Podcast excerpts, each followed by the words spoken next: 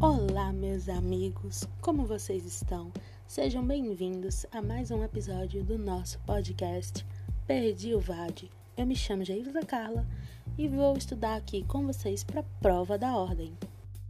Hoje nós vamos falar, primeiramente, as noções preliminares do Código de Ética e dos princípios fundamentais da advocacia, direitos e deveres do advogado. Para começar, eu preciso dizer o que é que rege a atividade advocatícia.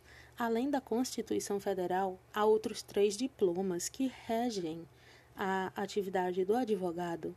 E eles são muito parecidos, mas possuem semelhanças. Então, como há semelhança, eles são diferentes.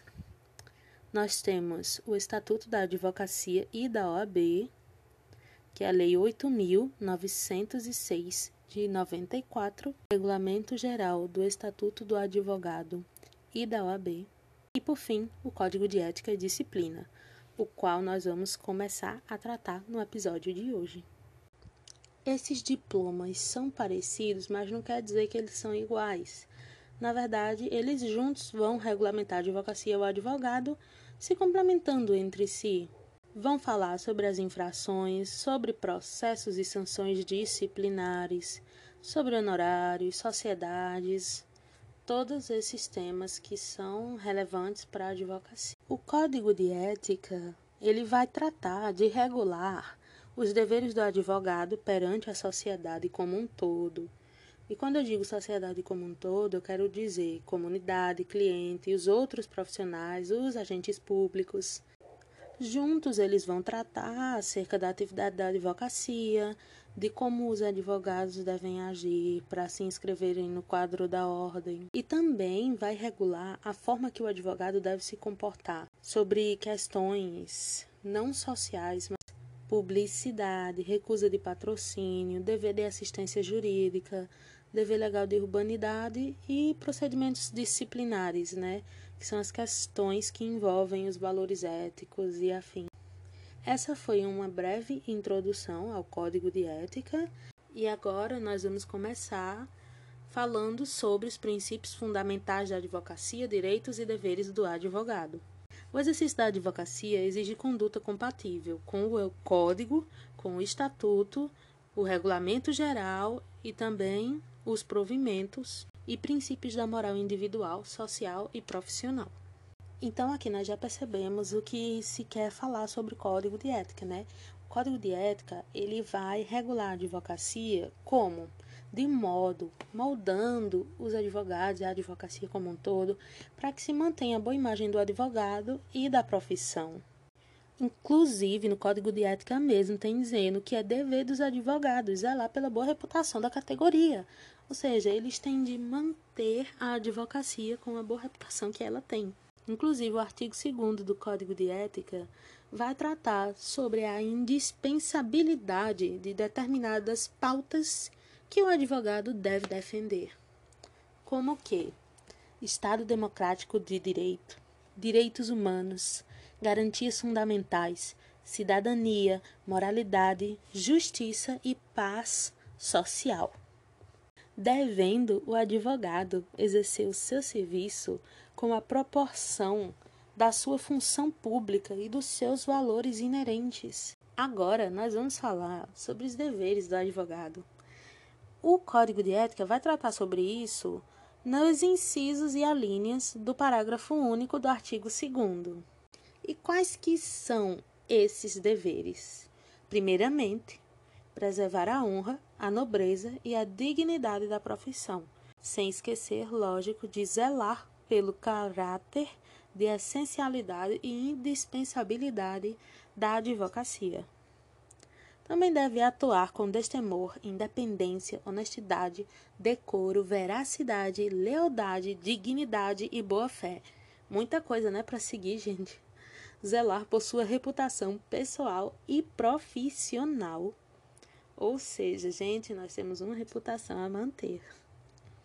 Empenhar-se permanentemente em seu aperfeiçoamento pessoal e profissional, sempre se desenvolvendo e não tão somente, né, A OAB também disponibiliza muito cursos para os advogados, muitas palestras e eventos, justamente para contribuir nisso, né?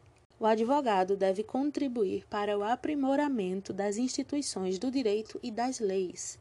Ele deve contribuir para que a justiça seja feita, que as leis sejam seguidas e que todos os direitos das pessoas sejam alcançados com igualdade. Estimular a qualquer tempo a conciliação e a mediação entre os litigantes, prevenindo sempre que possível a instauração de litígios. O advogado ele deve buscar um acordo, ele tem de encontrar o melhor caminho para o seu cliente, para as partes, sempre que possível, evitando levar a causa para o judiciário, porque é mais demorado, é mais complicado, vai levar muito tempo e paciência.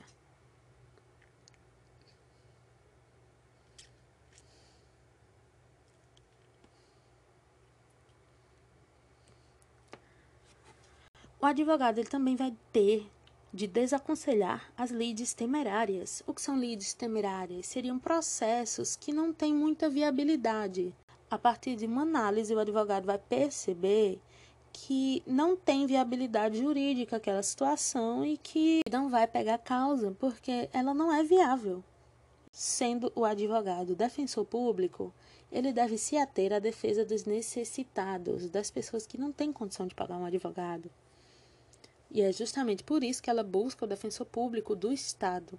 O advogado também deve zelar pelos valores institucionais da OAB e da advocacia, cumprir os encargos assumidos a partir do momento que ele entra no âmbito da Ordem dos Advogados do Brasil ou está representando a classe. Deve adotar a conduta indispensável à administração da justiça e pugnar pela solução de problemas da cidadania e pela efetivação dos direitos individuais, coletivos e difusos. E o que é que o advogado não pode fazer? O que ele deve se abster de fazer?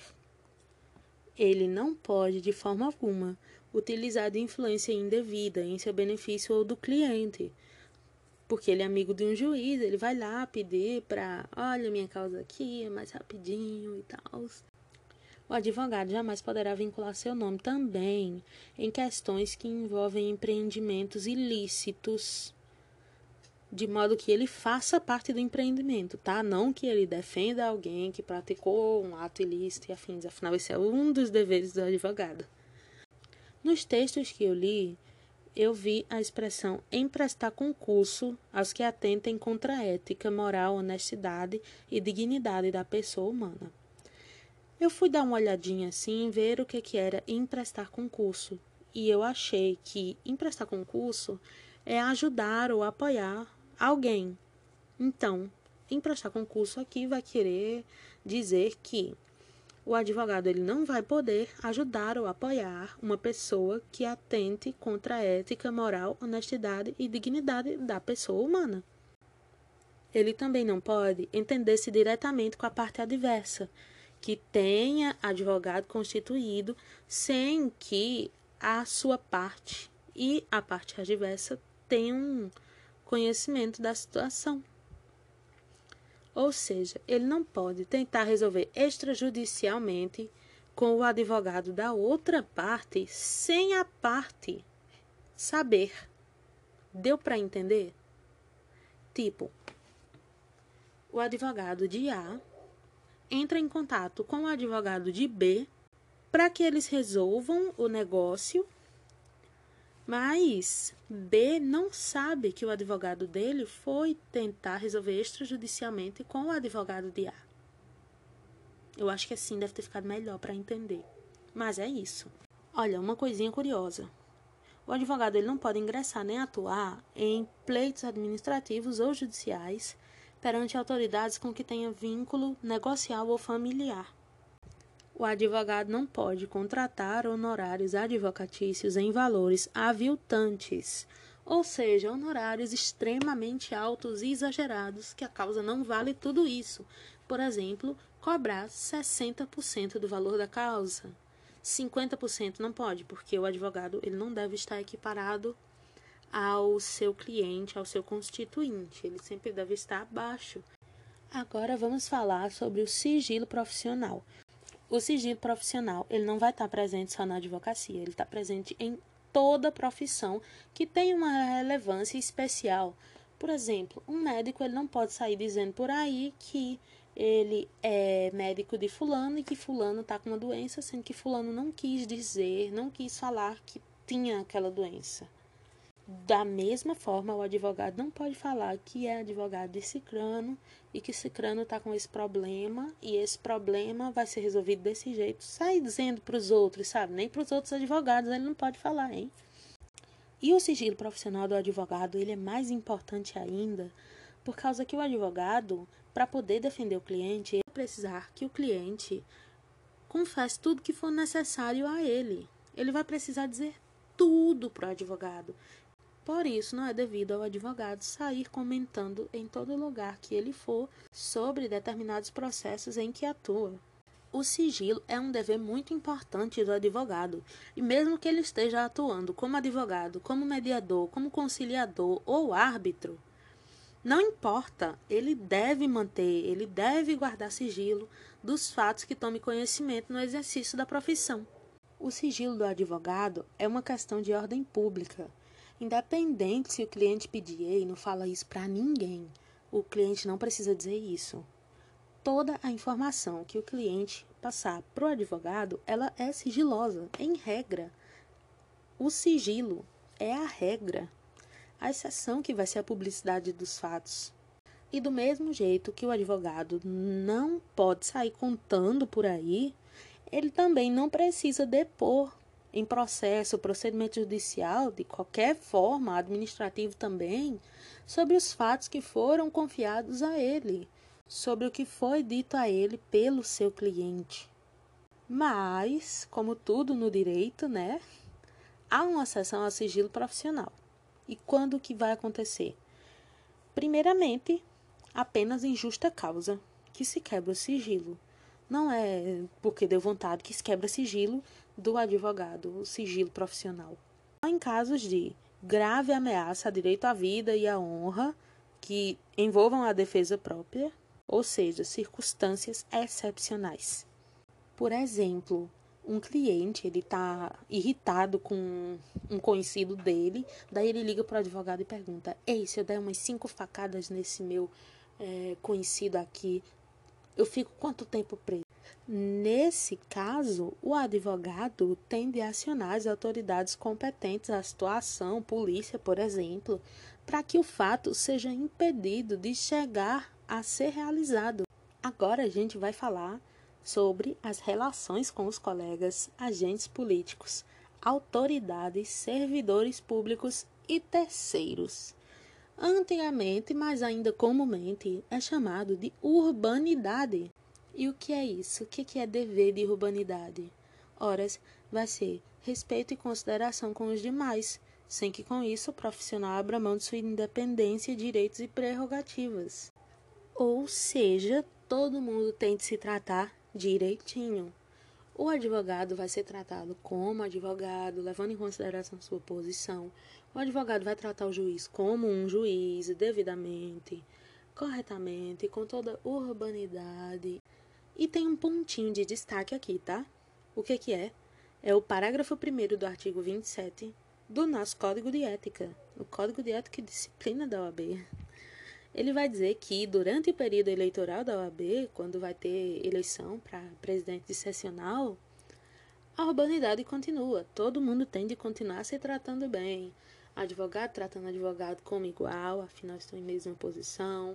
Todo mundo se tratando com decoro, respeito, etiqueta, tudo certo.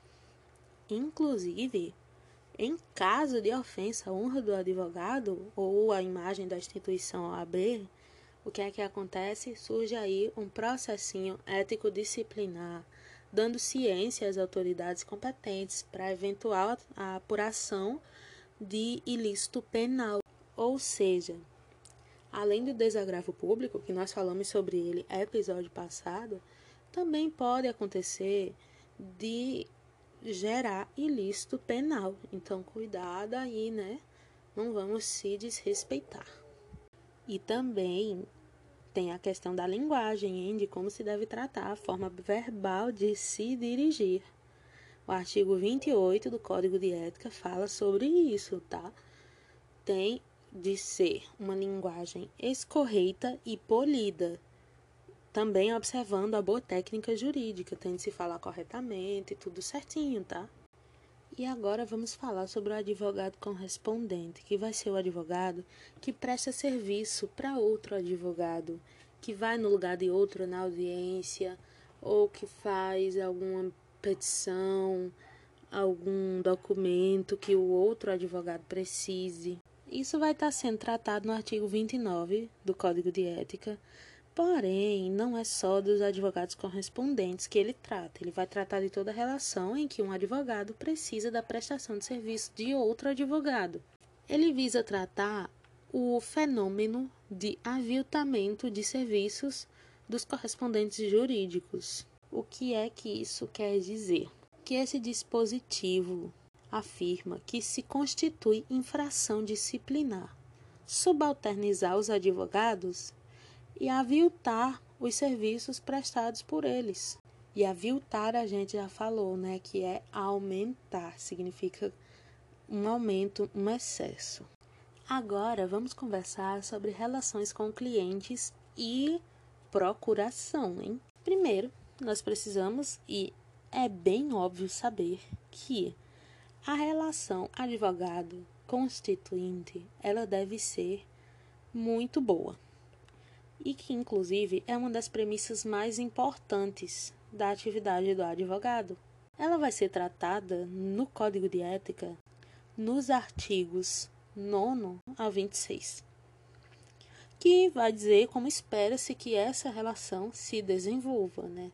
Já vemos que a confiança que o cliente precisa ter no advogado, ela tem de ser grande. E inclusive é talvez o principal princípio, o princípio mais importante da relação advogado constituinte. E a confiança, ela vai ser demonstrada através da procuração, onde o cliente ele vai ceder ao advogado todos os direitos de o representar. Talvez em determinado momento, em determinado processo ou em todos os processos, em qualquer ação. Se não houver a confiança, o advogado deve renunciar ou subestabelecer o mandato. Subestabelecer vai ser substituir, né? Obviamente. Colocar outro advogado no lugar dele. Por quê? Porque não tem confiança, como é que eu vou estar agindo para alguém? Uma pessoa vai me ceder o nome dela para agir como se fosse ela, se ela não confia em mim. E inclusive, o advogado ele tem de avisar o cliente de maneira claríssima, bem dita, moldada assim para a pessoa entender direitinho mesmo sobre os riscos da demanda, qual que vai ser o resultado daquilo, as consequências, tudo para que se evite que o cliente entre numa aventura jurídica de se aventurar num processo. Ah, eu vou tentar, vai que dá certo. Hum, isso não é confiável. Você entra com o processo se você sabe que você tem um direito que está sendo violado. A justiça é para fazer justiça quando não se foi feito anteriormente. Mas é importante e indicado que se tente resolver no extrajudicial. O artigo 11 do Código de Ética vai falar sobre a posição do advogado. O advogado, ele vai atuar como ele quer, pois é ele que possui conhecimento para isso. Não é como o cliente acha que deve ser. Lógico, se você vê sentido naquela ação que o cliente quer trazer, naquele movimento que ele quer causar, Lógico, pode se acatar. É bom que o cliente tenha confiança na atuação do advogado. Porque que, tipo, o cliente está pagando, mas ele não pode escolher como o advogado atua. Por causa que entende-se que se você precisa de um advogado é porque você não compreende aquela situação. Você não tem um domínio total do assunto. Então você vai em busca de um advogado para que ele trabalhe por você, digamos assim, que ele resolva o seu problema. Então, é justamente por isso que o advogado vai saber o melhor caminho a tomar, porque ele possui o conhecimento para tal. O artigo 15 do Código de Ética vai avisar o advogado que ele não pode abandonar a causa. Temos de tomar cuidado com isso também. O cliente é contra você. Daí você vai e fala: Não vou mais atuar na causa e some. Isso não é correto. Há um prazo a ser seguido para que se para não que se abandone, mas que se renuncie à causa. O artigo 15 do Código de Ética, ele estabelece que o advogado não pode abandonar a causa nem deixar em desamparo causas que ele é o responsável. O indicado é que o advogado renuncie à causa. Ele não deve abandonar, ele não deve sumir da causa e não dar nenhuma satisfação. Ele tem de avisar: estou saindo da causa. Encontre outro advogado para me substituir. Ou seja, tanto o advogado como o cliente devem estar em busca de resolver aquele problema, né, comprometidos com a demanda. Porque se o advogado não estiver trabalhando bem, em aspas, trabalhando bem, o cliente pode simplesmente revogar o mandato que ele deu para o advogado, né, e procurar outro. No caso do advogado insatisfeito com o posicionamento do seu cliente, ele também pode se subestabelecer ou renunciar aos poderes que foram instituídos a ele. É importante ressaltar uma coisinha também, assim, sabe?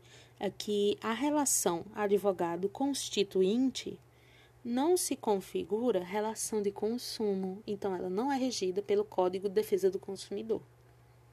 Primeiramente, quando o advogado renuncia, ele não precisa dizer o que é que foi que fez ele renunciar. E além disso, deve-se tomar cuidado, pois há um prazinho, tá? O advogado ele não se afasta da responsabilidade. Ele tem a responsabilidade total sobre os atos que ele cometeu, sobre os atos realizados por ele até o dia da sua renúncia. Tratando do subestabelecimento com reserva de poderes, que é quando o advogado ainda continua com o nome dele lá na causa, esse ato é pessoal do advogado, então ele pode fazer tranquilo. Mas se vai ser sem reserva de poderes, ele vai só falar, vou passar o processo para amigo tal. Então daí ele vai precisar avisar previamente, inclusive, ao cliente, né?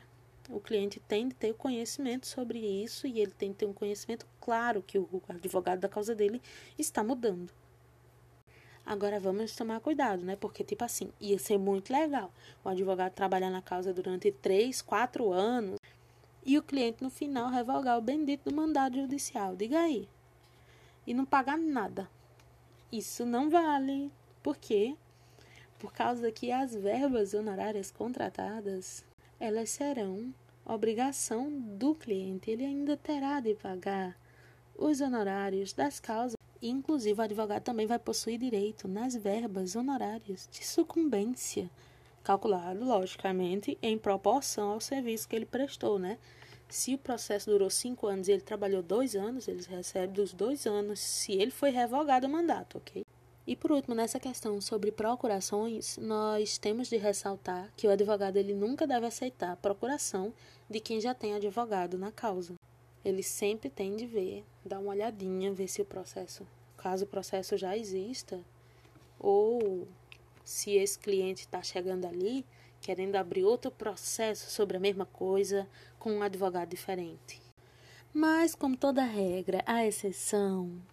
Quando o motivo for plenamente justificável ou para adoção de medidas urgentes e inadiáveis que sejam judiciais, é possível que a procuração seja aceita. E vale ressaltar que o mandato judicial ou extrajudicial não vai se extinguir pelo decurso do tempo. Agora vamos conversar um pouquinho sobre prestação de contas e honorários. Temos sempre de ter em mente que o advogado ele deve prestar conta de tudo do cliente que ficou com ele. Ou seja, se ele ficou com o salário do cliente ou com algum valor do cliente, ele deve devolver ao cliente, prestar conta sobre o que aconteceu com aquilo. O advogado também vai ter de prestar conta sobre os valores que ele recebeu como pagamento. Quais esses valores seriam? Seriam os valores com relação às custas, serviços e outros que que da demanda, mas não em relação aos honorários. Esse não resta a obrigação do advogado de detalhar o porquê valor da mão de obra dele. No caso, né, que os honorários é o valor da mão de obra. Mas no caso de um serviço que ele prestou lá no meio, que ele teve de fazer uma viagem, a viagem foi uma passagem de avião de mil reais. Então ele vai falar, olha, a passagem foi mil reais. E lógico, né? O advogado não paga para trabalhar, então o cliente quem arca com essa passagem. E se o advogado recebe valor sobre honorário, representando honorários pelo serviço, ele não precisa devolver. Vai ser tudo dele mesmo. Ele não precisa prestar conta sobre valores que foram recebidos no início do processo como honorários. Os advogados têm de tomar muito, muito, muito cuidado com interesses conflitantes. O que são os interesses conflitantes?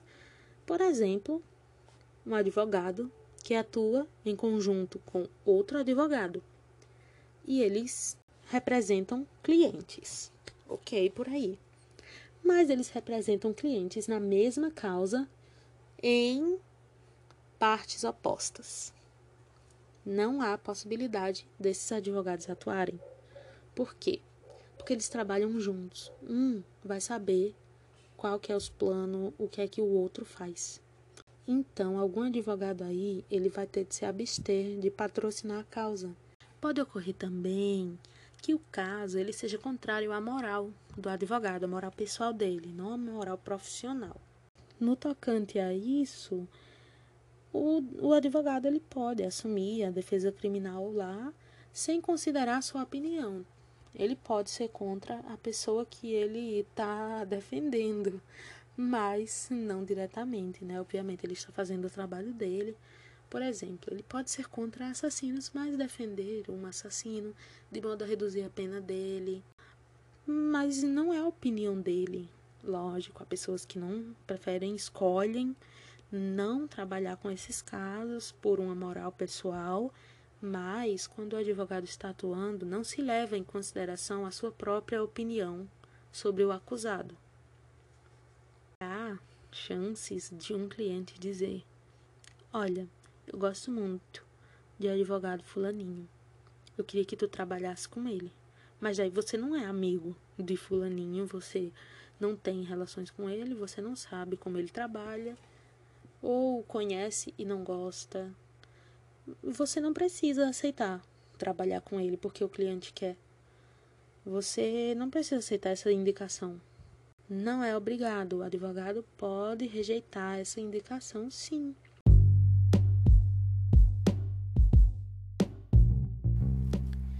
Então é isso, chegamos ao final do episódio Noções Preliminares e Princípios Fundamentais da Advocacia sobre Ética da Prova da Ordem. Esse foi mais um episódio do podcast Perdi o VAD. Vamos procurar?